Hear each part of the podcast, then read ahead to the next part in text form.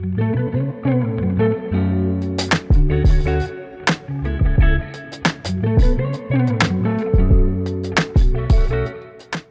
vida avanza siempre, con nosotros o a pesar de nosotros.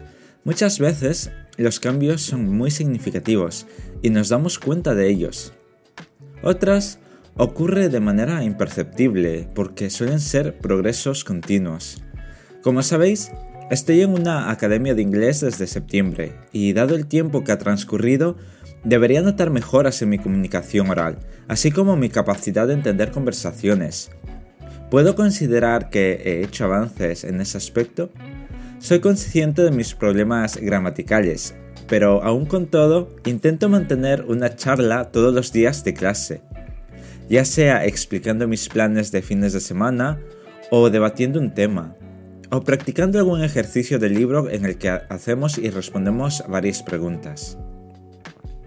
Todo ello, de manera casi imperceptible, me han otorgado la seguridad que necesito para mantener conversaciones intelectuales con los compañeros de mis amigos.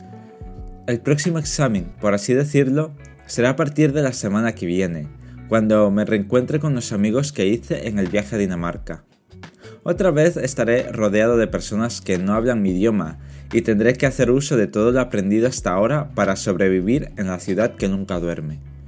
Me esperan 5 días muy interesantes fuera de mi burbuja. No sé si estoy lo suficientemente preparado para esa experiencia.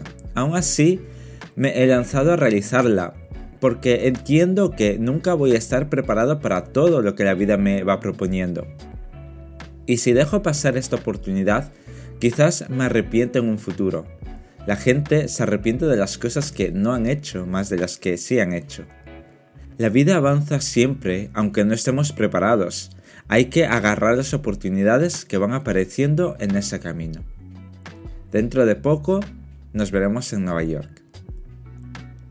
Os dejo con ese avance y con esta canción.